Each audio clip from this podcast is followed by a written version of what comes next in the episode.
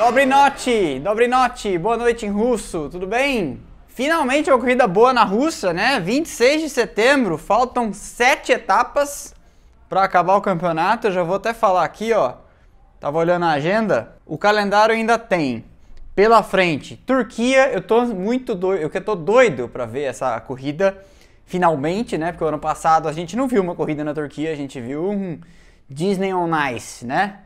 Dia 10 de outubro, Estados Unidos, 24 de outubro, depois Cidade do México, 7 de novembro, são Paulo, 14 de novembro, vamos ver se eu vou. É, aí tem uma data em aberto, a ser confirmada ainda, que é, não se sabe aí se vai ser no Qatar, talvez, aquela pista onde a MotoGP corre, ou o anel externo do Bahrein. Tem, tem várias pistas ainda que são aí candidatas para essa, essa corrida. É, depois o Grande Prêmio na Arábia Saudita, dia 3 de dezembro, lá em Jeddah, no circuito de rua, mas parece que vai ser um circuito de rua de alta velocidade. E a última etapa no Modorrento uh, cartódromo, né? Porque é quase um cartódromo de Abu Dhabi, que vai ter algumas mudanças no traçado. Então talvez não seja uma corrida tão, tão chata assim como a gente já está acostumado. Já estamos em 19, 18 aqui, vamos começar então. Vamos lá. Que corrida, hein? Eu gostei, gostei muito. O Elcio falou ali em cima, é a primeira vez que a gente tem uma corrida decente na, na Rússia, né? A gente teve algumas perseguições lá atrás, 2015, se eu não me engano, umas corridas mais ou menos, mas de fato, uma corrida assim, com C maiúsculo, foi a primeira vez, né?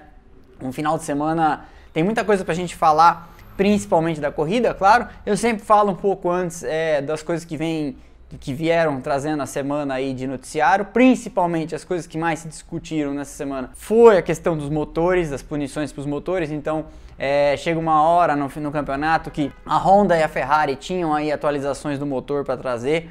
É, antes que alguém pergunte, não é atualização no motor a combustão interna, são atualizações no CARES, que é o MGU-K, e no MGU-H, da, que é a turbina, né, a, a, aquele recuperador de energia da turbina do motor, e o turbo, então essas coisas ainda podem ser melhoradas. A Honda tinha umas baterias que ela vinha desenvolvendo para o motor desde 2019, que ela estava querendo implementar agora, e aí chegou a hora de, de, implementar ainda mais, porque a Honda decidiu sair mais cedo da Fórmula 1, né? Então tudo que ela pode trazer de atualização ela tá, tá trazendo. E então chegando nessa época do campeonato que os motores já estão cansados, as equipes, as equipes pensam, bom, já que eu vou ter que introduzir um motor, vai ser a hora de introduzir um motor atualizado, peças novas, coisas novas para trazer mais potência. Então a Red Bull é, faz, fez essa, essa aposta e a Ferrari também, a Red Bull acabou sendo a maior beneficiada, porque você vê, o Verstappen acabou saindo de último, estava lá em sétimo e com a chuva acabou chegando em segundo. Então foi um grandíssimo resultado, porque agora eles têm um motor fresquinho, para fazer rodízio com os outros três que eles têm, porque cada você pode usar no máximo três motores numa, numa temporada e quando você introduz um motor a mais, você paga essa punição de perda de, de posições no grid e sai lá atrás. Então foi o que aconteceu com o Verstappen, foi o que aconteceu com o Bottas, foi o que aconteceu com o Leclerc. Também muita gente falando eh, antes da corrida sobre ah, porque a Mercedes vai colocar o Bottas para atrapalhar o Verstappen. Não é bem assim. A Mercedes vai aproveitar, e aproveitou, né? Que tinha uma Red Bull vindo lá de trás, e a disputa no Campeonato de Construtores então não ia ser tão atrapalhada.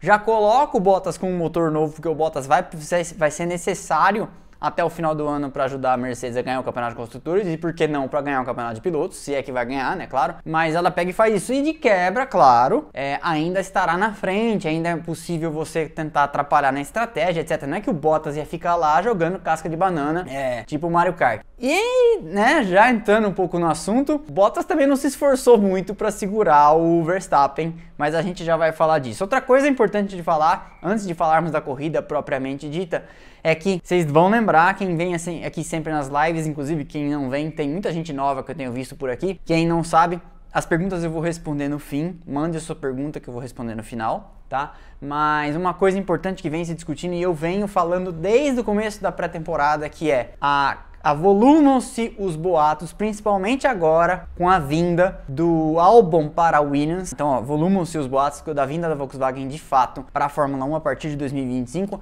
assumindo esses motores Red Bull. Que a Red Bull vai assumir da Honda o ano que vem, vai tocar 2022, 2023, é, 2024, 2025 e vai passar, seria isso que aconteceria, para a Volkswagen administrar É, aí então parece que a saída do álbum para Williams pode significar um estreitamento de laços da Red Bull e, e, da Volkswagen pra, pra, para com. Não seria um Williams Honda? É, não, porque o que acontece? A Honda tá saindo da Fórmula 1. Alguém perguntou aqui, vou responder porque tem pertinência com o que eu tô falando justamente agora. A Honda tá saindo da Fórmula 1. Então esses motores vão virar ano que vem motores Red Bull. Né? Ainda que sejam as peças, os blocos, mas a Red Bull está construindo uma fábrica ao lado da sua fábrica em Milton Keynes, na Inglaterra, para ser a fábrica de motores. E aí, que, que acontece? Faz muito sentido para a Volkswagen vir quando a Red Bull já vai ter administrado a tecnologia e a, meio que a Volkswagen pode chegar e não fazer um parafuso no motor. Ela só pega e coloca dinheiro. Coloca lá 80 milhões de euros e bota o nome no motor. É, ela sempre esteve rondando a Fórmula 1, em várias vezes estudou entrar na Fórmula 1 e está participando das, das reuniões técnicas de motores, falando do próximo regulamento de motores. Ela já quase entrou na, no começo da era híbrida ali em 2014 e acabou preferindo seguir no WEC com a Porsche e com a Audi. Depois teve uma aventura breve aí na Fórmula E e estuda fortemente vir para a Fórmula 1 de vez. Sob que bandeira a gente não sabe, porque o grupo Volkswagen tem ali só de marcas que tem algum viés esportivo, vamos dizer assim, a gente está falando de Lamborghini, Porsche, Audi e Bugatti. São quatro marcas, pelo menos, além da própria bandeira Volkswagen, que eu não acho que faz sentido para eles, mas são pelo menos marcas, é, é, são essas as marcas mais assim que, que competem com Ferrari, a Bugatti no caso, competem com, com a Mercedes, no caso a Porsche, a Audi. Então, seriam alguma dessas. Então, como a Volkswagen está rondando a Fórmula 1 faz tempo, a Red Bull precisa de um parceiro de motor porque custa uma grana pesada, né? É, parece que tudo começa a se encaixar e já pensando no futuro, já começou, dizem na Europa, uma conversa de trazer a Williams para essa órbita da Volkswagen e para isso o álbum seria meio que um, já uma moeda de troca para o futuro. Faz muito sentido também, porque eu já falei aqui várias vezes, quem vem sempre sabe, três das cabeças que hoje administram a Williams em nome do Dorrington Capital, esse fundo de investimento que comprou a Williams, são ex-Volkswagen, pessoal que trabalhava no Endurance, com o grupo, do grupo Volkswagen, que pela bandeira da Porsche, da Audi, e WRC, Campeonato Mundial de Rally. Então é, essa é a grande conversa aí, estão dizendo que pode ser que finalmente, e isso é muito bom para a Fórmula 1 como categoria, né? Uma quarta montadora gigante, a Volkswagen é uma das maiores, um dos maiores conglomerados automotivos do mundo. Então isso é, isso é importante, inclusive, para manter a Mercedes interessada em continuar na Fórmula 1. Então é, é importante que, que, há, que, que, existam aí essas, essas montadoras na órbita da Fórmula 1. Mas isso era a passada de rápida aqui sobre o, sobre o que trouxe é, o que vinha se discutindo no final de semana. Já falei sobre a regra de motores e de quem vinha é, aí trocando os motores. O Hamilton em algum momento vai ter que trocar motores também, né? Não sei como está a situação dos motores dele, mas com certeza a Mercedes tá pensando nisso e tá pensando no que vai fazer e quando vai vai trocar, né? Vai ser vai ter que ser numa pista de alta. Eu imagino que essa troca de motores acabe acontecendo ou nos Estados Unidos, ou no México, ou em São Paulo. Principalmente porque México e São Paulo são cidades altas, eu também já falei isso aqui. México a 2.300 metros nível do mar, uma pista que exige, é, é, exige muito dos motores, e São Paulo não é tão alta que a cidade do México, mas é a segunda mais alta do calendário. São Paulo está a 750 metros em média do nível do mar, e isso exige bastante dos motores. Então, se você tiver com um motor meio baleado, é, pode ser prejudicial para a durabilidade aí, é, e você pode acabar. É, é, melhor vir do fundo e chegar em sexto, sétimo do que se largar na pole e abandonar por, por uma quebra, né? Então tudo isso, tudo isso entra na conta. Treinos livres de sexta-feira sob seco.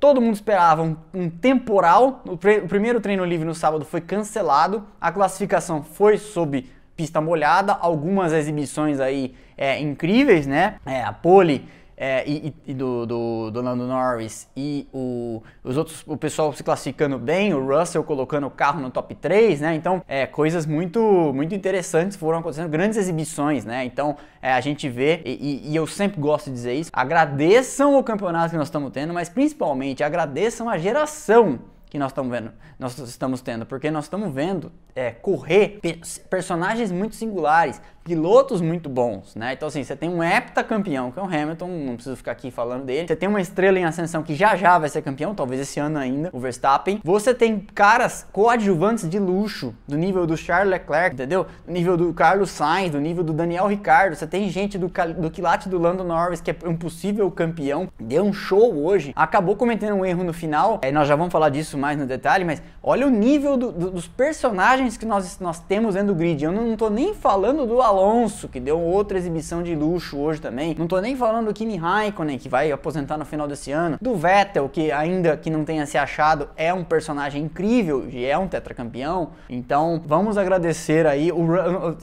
tem o Russell para falar, né? Tem o Latifi que resolveu andar é, ontem o Latifi quase fica na frente do Russell no, no, no, Q1, aí ele não passa, aí o Russell passa e vai até o Q3 e coloca o carro bem, então, mas em dado momento no Q1, o Latifi tava andando mais, é uma coisa, o Latifi nas últimas quatro corridas, não sei o que aconteceu com ele, tá andando é, bem, hoje teve uma corrida desastrosa, só pra, só pra fazer eu morder a língua, mas não sei o que aconteceu, nós temos um cara que nem o Mick Schumacher que vem parece que tá aprendendo a andar também, né? Então assim, tem muita gente bacana no grid. Você tem, por exemplo, o Bottas que vai ano que vem ter que começar um novo, um novo projeto na vida dele, né? E, e às vezes esses pilotos que começam novos projetos renascem. Aconteceu isso com o Felipe Massa quando saiu de muitos anos de Ferrari e foi andar na Williams. O Massa teve dois anos incríveis, 2014 e 2015 foi muito bem, ainda que tenha perdido pro Bottas. Mas eu acho que é, é um bom momento para parar e olhar e realizar. Gasly, tinha acabado de esquecer. Então assim, é, é um bom momento para para a gente perceber a qualidade do grid e, e, olha a qualidade das corridas, né? Esse ano nós tivemos poucas corridas muito chatas. Até Paul Ricard Le Castellet foi uma corrida boa. Vocês lembram que foi um duelo interessante do, do Hamilton com o Verstappen, que envolveu estratégia e etc. Então eu acho importante a gente reconhecer isso é, e ver quando as coisas são de fato boas, porque o que tem mais na minha caixa de comentários é pessoas reclamando que antigamente era melhor. Aliás, já está gravado e eu estou editando. O episódio da semana que vem, porque não tem corrida do final de semana que vem, será é, se a Fórmula 1 era melhor antigamente em um debate que eu já fiz no podcast e vou trazer para o YouTube para quem não, não assistia, não acompanhava na época. Eu vou fazer isso como episódio no YouTube. Se você não está inscrito ainda, por favor, se inscreva no YouTube. É importante, nós já estamos com 595, quase 600 seguidores e a meta é chegar em mil ainda nesse ano. Conto com vocês lá também. Então vamos lá. Corrida. Vocês repararam como todos os carros de posição par largaram pior? Porque ali é o lugar onde ninguém passa, né? Então o Norris não larga tão bem, e é ultrapassado pelo Sainz. O Hamilton não larga tão bem e é ultrapassado por fora aqui pelo Ricardo. Depois consegue pegar o vácuo e chegar junto lá na curva, mas aí quando o Norris cede a posição para o Sainz na primeira curva para não bater, foi, foi, uma manobra até madura, né? Considerando a juventude dele, foi uma manobra madura. É, pensando que um cara, um jovem assim, poderia sair da pole e perder a cabeça na primeira curva, falando, não, não vou perder de jeito nenhum da ponta, né? Poderia até jogar, pôr tudo a perder. Não que ele não tenha posto tudo a perder, ele pôs tudo a perder no final, mas a gente já vai falar disso. E aí o Hamilton até chega bem na, na curva, mas aí fica, fica encaixotado e perde posição então pro Ricardo, pro Russell e pro Stroll. E pro Alonso, perde essas posições todas. E aí depois tem que dar uma remada. Ele acaba passando o Alonso na volta 3, vai passar o Stroll, o Russell e o Sainz só no pit stop, né? Eu tô vendo as perguntas passando aqui e vou responder no final. E aí nós tivemos uma corrida tensa. O Norris acompanhando o Sainz, que passou ele, e assim, na Rússia é uma boa ideia largar em segundo. É, o, o, o, Sainz não largou tão bem, mas ele consegue pegar o vácuo e passar lá na frente, porque você tem um trecho longo de reta em, em, que é possível fazer a, fazer a ultrapassagem. E aí ele fez essa, ele consuma a ultrapassagem e acaba liderando aí o primeiro trecho, até que lá pra frente, várias voltas depois, o Norris consegue fazer a ultrapassagem, o que mostra também a maturidade do Norris. O Norris estava poupando os pneus, tanto que ele chega em dado momento, ele passa, ele dá um passão no, no Sainz. Mais atrás, o Hamilton não conseguia é, ultrapassar o Ricardo, portanto também não conseguia passar o Stroll. Estava preso, a McLaren vem andando muito de reta nesse ano. É, não só o motor Mercedes, todo mundo fala muito do motor Mercedes, mas é importante ver que é um carro muito bom é, em linha reta que gera pouco arrasto. Foi assim em Monza. Né? Lembra que na sprint e na corrida o, Hamilton não conseguiu passar o Norris de jeito nenhum na, nas retas longas de Monza e hoje não conseguiu passar o Ricardo de jeito nenhum também nas, nos dois trechos de longas retas que a pista da Rússia é, tem, proporciona. Até que, e isso eu, eu não, não tenho muita paciência para falando mal da, da, da, da, cobertura, não vou falar muito hoje, mas eu vou falar uma coisa. É, até que o Hamilton ganhou a corrida num blefe que a Mercedes deu, não sei se vocês acompanharam, é bom que eu aproveito para tomar água. Eu vou começar a fazer como algumas figuras da política brasileira que eu não vou pronunciar o nome, que derrubam a própria live para falar que estão sendo censuradas. Tem gente que faz isso. É, bom, vamos lá. O, a Mercedes, eu acho que vocês ouviram até aí, né? A Mercedes deu um blefe na McLaren, porque o Hamilton vinha preso atrás do Ricardo, não conseguia ser é, não conseguia consumar a ultrapassagem e o, e o Verstappen vinha chegando, né? Em dado momento o Verstappen já estava no mesmo take de tela do, do Hamilton. E aí eu tava pensando, falei, nossa, essa estratégia da Mercedes é completamente incompreensível. O que, que a Mercedes está querendo fazer com isso, né? Deixando o Hamilton tanto tempo, tanto tempo na pista. Aí a Mercedes sai toda da garagem para posição de pit stop e a McLaren chama o Ricardo, imaginando que a Mercedes ia dar um undercut no Ricardo, ia chamar o, Hamilton, é, né, por isso que ela sai toda para o Hamilton parar, então a, McLaren reage e chama o Ricardo, o Hamilton não entra, e o Ricardo entra. Porque o Hamilton vinha atrás, ele tinha o benefício, de, ele fica na pista, ele fica na pista mais 5 ou 6 voltas e começa a enfileirar, volta mais rápida, atrás de volta mais rápida. E quando o Ricardo volta, é, a TV ainda falou, ah, o, Hamilton vai voltar atrás do Ricardo. E ele não volta atrás do Ricardo, ele volta na frente. Ele aplica ali uma coisa que a gente está vendo pouco hoje em dia, que é o overcut, ou seja, fica mais na pista, é porque ele tinha administrado os pneus, ele tinha conseguido, ainda que andando na traseira da McLaren tanto tempo, ele tinha conseguido economizar os pneus e ele vai com tudo. Ali ele se colocou em condição de ganhar a corrida foi quando o Toto Wolff falou, né? A gente vai ganhar, a gente tá, a gente pode ganhar essa corrida, Lewis. E ele começa a enfileirar então voltas mais rápidas com o Ricardo que volta no, no tráfego lá atrás, faz várias voltas e aí ele para. Quando ele para, tinha dado certo a estratégia porque ele não só fica livre do Ricardo, como ele volta em posição de pista atrás do Norris. 9 segundos e começa a tirar essa diferença. Ma melhor no começo, mais dificuldade e aí ele chega a esse um segundo final de distância, tava com dificuldade para abrir a, a, asa. O Schumacher, tá alguém falando aqui, o Schumacher fazia muito overcut, mas o Schumacher fazia muito porque naquela época do reabastecimento, fazer o overcut, eu já falei sobre isso no YouTube, recomendo que vocês assistam, mas na época do reabastecimento, o overcut que era o negócio. Ficar na pista leve era melhor negócio do que voltar pesado. Com a, o negócio dos pneus, que não, você não reabastece mais, com os pneus, hoje parar antes, o undercut, que é negócio, porque você volta de pneu novo, você vira mais rápido que quem está de pneu velho. Antigamente a lógica era inversa, o outro voltava de pneu novo, mas voltava pesado, com 80 quilos a mais de combustível. Isso poderia ser uma diferença de um segundo e meio. É, mas enfim, aí o Hamilton fica e volta esses 8 segundos atrás do Norris. Desconta, vai descontando a diferença numa razão é, razoável, que é a razão que reflete a diferença de ritmo na cara do vento, em, sem, preso, sem ser preso pelo tráfego, o ritmo da McLaren perde para o ritmo da Mercedes uns ainda 5 ou 6 décimos. E o Hamilton vem chegando. Até que, o que, que acontece? Quando você está com compostos diferentes de pneu, a diferença dos pneus é maior no começo e ela vai achatando lá no final. E o Norris ia fazendo um trabalho para administrar. Ele, inclusive, disse que a corrida estava sob controle. E eu concordo. Eu acho, e o Hamilton fala, que o Hamilton não ia passar, não ia consumir, consumar a ultrapassagem, tanto que ele vem 5 ou 6 décimos mais rápido. Quando vai chegando perto de um segundo, claro que tem a turbulência, mas já começa a ser uma dificuldade. O Hamilton ficou umas 3 ou 4 voltas ali naquele 1 segundo, 1 segundo e 100, 1 segundo 0,20, não chegou a entrar em momento nenhum na zona do DRS e o Norris na entrevista, deu uma entrevista que tá arrasado, o olho dando entrevista com o olho marejado assim, por causa da perda da vitória.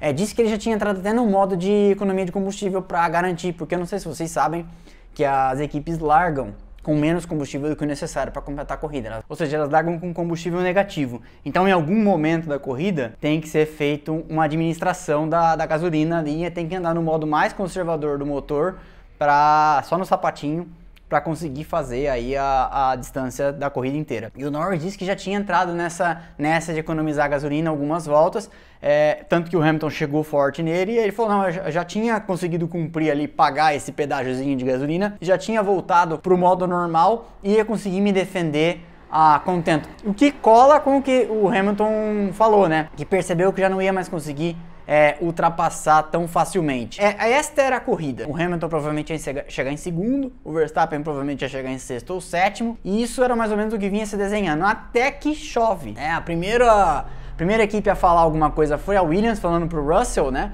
E começa essa, essa, essa como você tava quatro ou cinco voltas do final, começa uma grande loteria, porque aí é que tá, quem vai ser idiota? Quem vai ser o tonto? Quem para ou quem não para? Porque é uma, um momento delicado, né? Tanto que eu não sei se vocês viram, que como o Tsunoda estava lá em 16, a AlphaTauri resolveu testar todas as possibilidades, resolveu jogar, apostar tudo no, no, cassino, chama o Tsunoda e coloca macio o pneu vermelho, de seco, porque imaginaram que não ia chover tanto e que ele ia vir voando e passando todo mundo, talvez até conseguisse marcar pontos. Acabou sendo uma aposta furadíssima, porque o Tsunoda dá uma volta de macio muito devagar, troca, coloca intermediário. Mas é, isso foi uma coisa que aconteceu lá atrás é, e eu vi num, num gráfico de, de estratégias, o que mostra que nessa hora vale tudo. E, e o que acontece? O que eu achei é, mirim da, da McLaren e é uma, é uma mostra de que a McLaren ficou mordida de cair no primeiro blefe porque a McLaren caiu nesse blefe da Mercedes no primeiro trecho. Aí eu acho que quando ela viu a Mercedes chamar o Hamilton para fazer a parada, ela falou: não vou cair de novo nessa, não vamos ser enganados é, de novo, como, como, disse a, como diz a música do The Who, we won't get fooled again, né?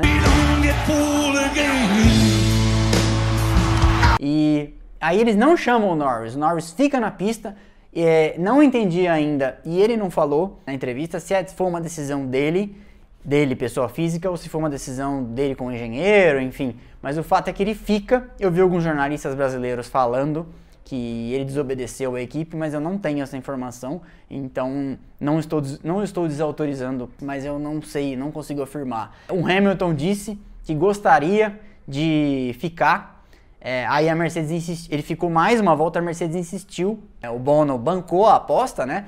Vem porque vai apertar. E é complicado tomar essa decisão, porque imagina, você tá num país, porque assim, sei lá, eu sou do interior de São Paulo, moro em São Paulo. Eu sei até mais ou menos de onde vem a chuva e que hora que dá para dizer se vai chover ou não naquela época do ano e se aperta. Agora, você cai lá de paraquedas em Sochi, na Rússia, um lugar que você nunca esteve. Você vai falar que essa chuvinha fica, ou que essa chuvinha aperta, ou que vai ser temporário, que vai só molhar um pouquinho o asfalto? É complicado. É, mas a Mercedes bancou e falou pro Hamilton: entra. E foi uma decisão é, acertada.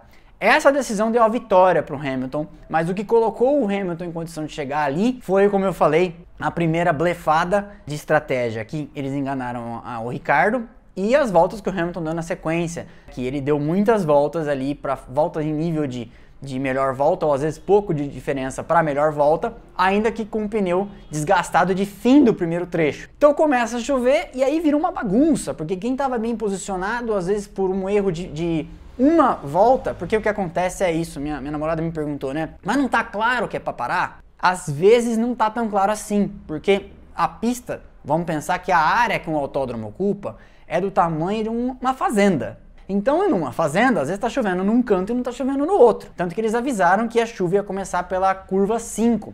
E aí outras equipes começaram a falar, não, vai começar pela chuva 10, é a curva 10, e outras, ah, vai começar pela curva 12. Então cada equipe tem o seu radar meteorológico, cada equipe tem o seu palpite. Eles avisam o piloto porque é bom ele saber ao longo da volta, ó, você vem vindo com referências de seco, mas você vai entrar num trecho de molhado na curva 5. Então toma cuidado, né? Porque você pode passar reto.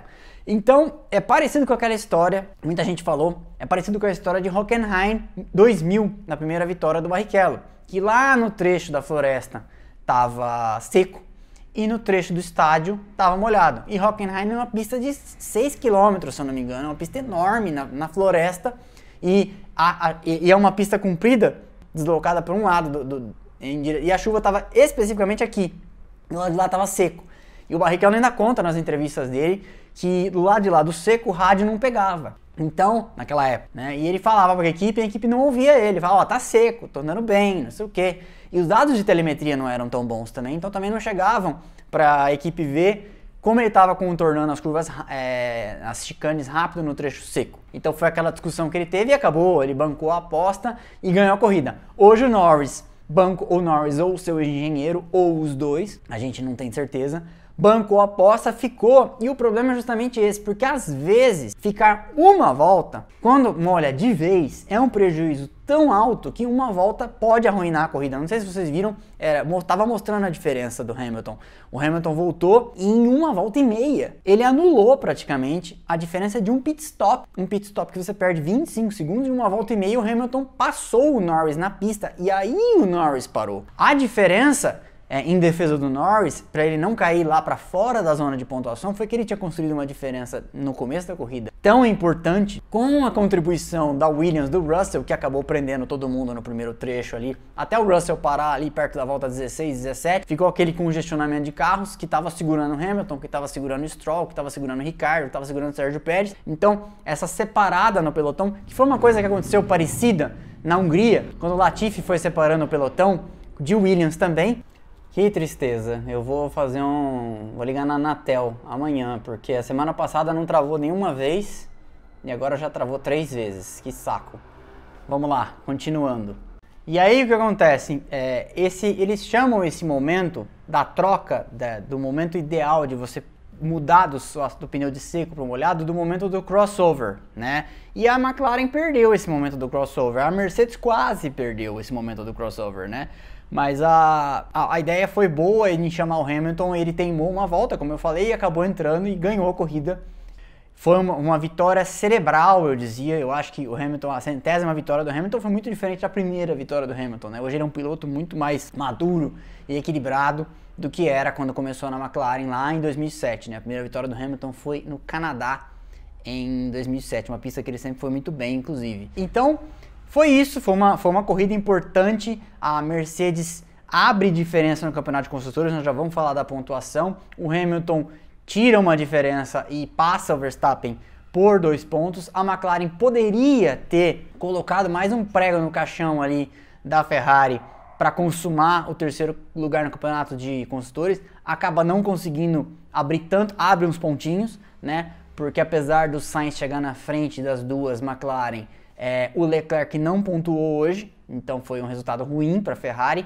E o Leclerc vinha numa corrida até razoável. O que aconteceu foi que esse momento da chuva nem todo mundo acertou, né? Então é, a corrida que se desenhava até o momento da chuva virou uma baita meleca. De repente está lá o Kimi Raikkonen em sétimo ou oitavo, não lembro, vou olhar aqui a, a, a pontuação. Mas isso foi, foi, foi isso, a, a, chuva deu uma mexida tão brutal que até o Bottas, que estava em décimo quarto, de repente passou em quinto. Então isso também foi importante para a Mercedes no campeonato de construtores, porque ela faz um primeiro e um quinto, e a Red Bull faz um segundo e o Pérez nem pontua, né? Não, o Pérez chega no fundo, no oitavo ou nono, uma coisa assim. Então foi um, foi esse o o outcome, né? Esse foi o resultado. Tanto que eu vou passar aqui a classificação com vocês da corrida. Então, Hamilton é o primeiro, Verstappen é o segundo, Sainz é o terceiro, o Daniel Ricciardo é o quarto. Bom resultado do Daniel Ricciardo, né? Vem se achando aí, vem somando aí pontinhos e, e, e, se, e, se, restabelecendo depois dessa vitória que ele teve em Monza. Eu acho que é bom para colocar a cabeça no, lugar. Eu espero muito do Ricardo, é, principalmente o carro do ano que vem né, que ele tá dando os inputs dele como piloto experiente que é, que já passou por uma Red Bull da vida, já ajudou na reconstrução da Renault Alpine, tá aí a Renault Alpine andando melhor esse ano, então é um piloto experiente sim. O Bottas foi o quinto, depois de não ter ajudado em nada, porque não ajudou, né, a, a, a segurar o Verstappen. O Alonso é o sexto, o Norris é o sétimo, jogou a vitória fora aí, acabou conseguindo catar só sete pontos, mas já é alguma coisa, né? Ele continua ali no páreo. E olha, tivesse ganhado hoje, teria também se consolidado de novo em terceiro na frente do Bottas e na frente do Sérgio Pérez, né? Mas agora ele está atrás do Bottas.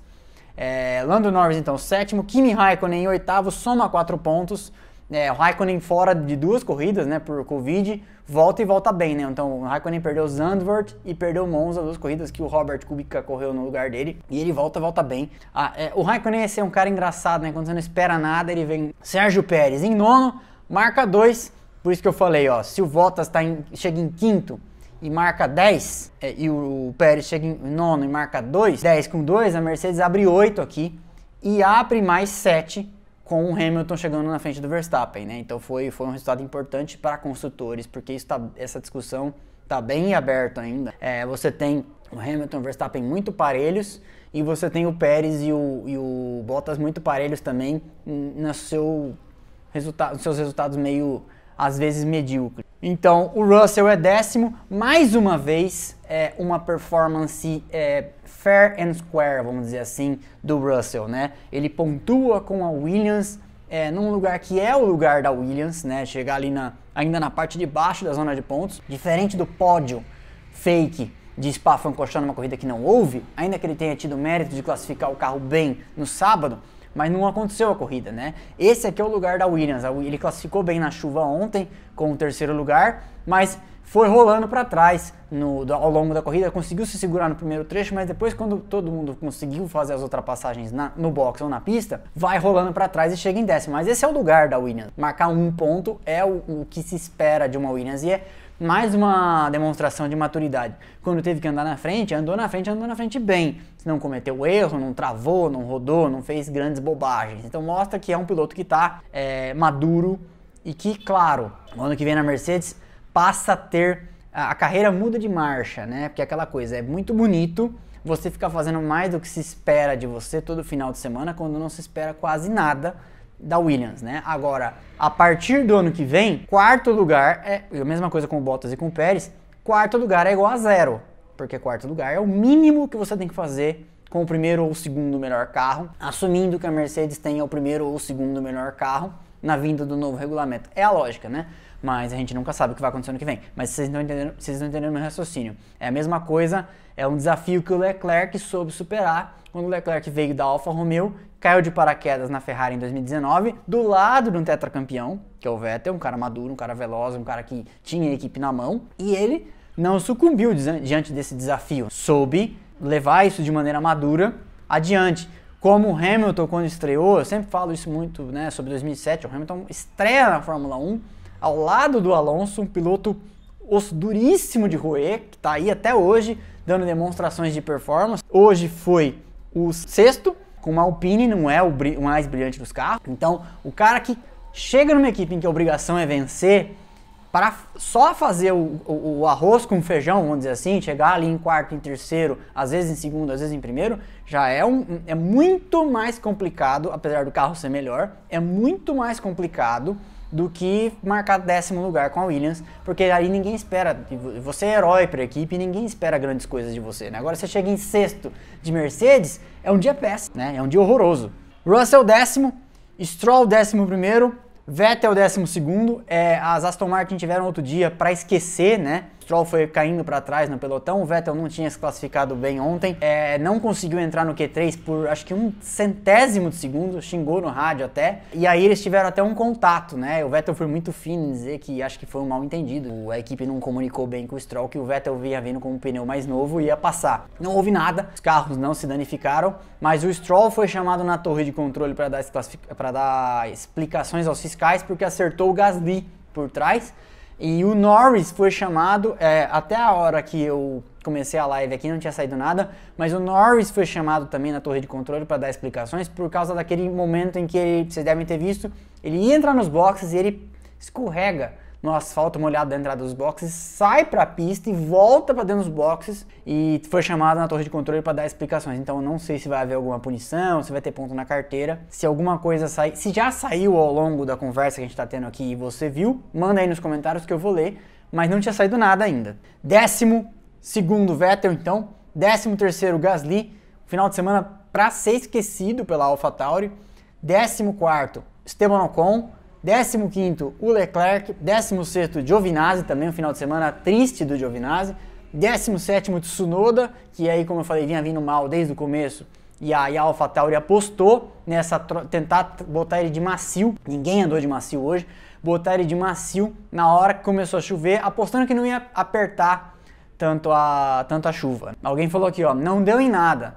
Marcílio falou, não deu em nada, só uma chamada de atenção para o Norris. Tsunoda, 17º, Nikita Mazepin, 18º, Latifi, 19º, também um final de semana bem apagado, Latifi que vinha, vinha, vinha tendo brilharecos, consegui falar, brilharecos vinha tendo nas últimas três corridas, é, andando até na frente do Russell, chega em 19º, e o último, e último, né, porque o Mick Schumacher abandonou cedo.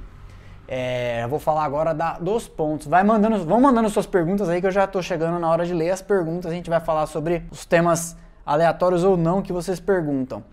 Campeonato de pilotos. Hamilton é o primeiro, 246 pontos e meio. Verstappen é o segundo, 244 pontos e meio, dois pontos de diferença. Bottas é o terceiro, 151 pontos. O Norris é o quarto, com 139, teria feito um monte de pontos aqui, estaria na frente do Bottas, tem 151, né? Tivesse ganho. Pérez é o quinto, com 120, 19 atrás do Norris. Carlos Sainz, hoje, por causa do resultado que teve e do, do, final de semana bem apagado do Leclerc aí com esses, com esses problemas na hora que choveu, sobe para 112,5. Carlos Sainz, 112,5. Leclerc, 104. Leclerc estava um pouquinho na frente do Sainz, hoje foi ultrapassado com esse terceiro lugar do, do Carlos Sainz com a Ferrari. O Daniel Ricardo, 95, faz uns pontos também. O Gasly fica empacado em nono com 66. O Alonso sobe também e já começa a abrir uma distanciazinha do Ocon. O Alonso faz 58, é o décimo, o Ocon é o décimo primeiro com 45. O, Pe o Vettel já não pontua há um tempo já, né? Acho que o Vettel não pontua desde a Hungria, porque o Vettel teve aquele segundo lugar. É... Não. O Vettel não pontua desde antes da Hungria, porque o segundo lugar do Vettel na Hungria foi anulado, né? Foi uma desclassificação. É, tem 35, o Stroll tem 24, é o 13 terceiro. E aí o Tsunoda já tem um tempo também que está em 14 com 18, o Russell 15 com 16, depois o Latifi é o 16 com 7, o Raikkonen é o 17 com 6, marcou 2 hoje, o Giovinazzi é o 18 com 1, o Mick Schumacher e o Robert Kubica e o Nikita Mazepin são os três últimos. É, e o Mazepin está atrás do Kubica, porque o Kubica teve um resultado bom, se eu não me engano, em Zandvoort, foi um 15, eu acho, 16 e o Mazepin é, não tem, né? Então o critério de desempates é por resultados. O Mazepin então é 21 no campeonato com 20 pilotos. Mande sua pergunta, campeonato de construtores, vamos lá, hein? A última tabela aqui. Mercedes, 397 pontos e meio. Abriu um pouquinho hoje para Red Bull, que tem 364 pontos e meio. Já é uma, uma vantagemzinha razoável, são 33 pontos, acho, né? A McLaren tem 234, abre uma distânciazinha também da Ferrari que tem 216,5. A Alpine tem 103, vai se distanciando da AlphaTauri que não pontuou hoje com nenhum dos dois carros e a Alpine pontuou com o Alonso, né? A AlphaTauri tem 84, a Aston Martin também fica empacada. E aí, como só faltam 7 corridas, vai ficando cada vez mais difícil de sair dali, né?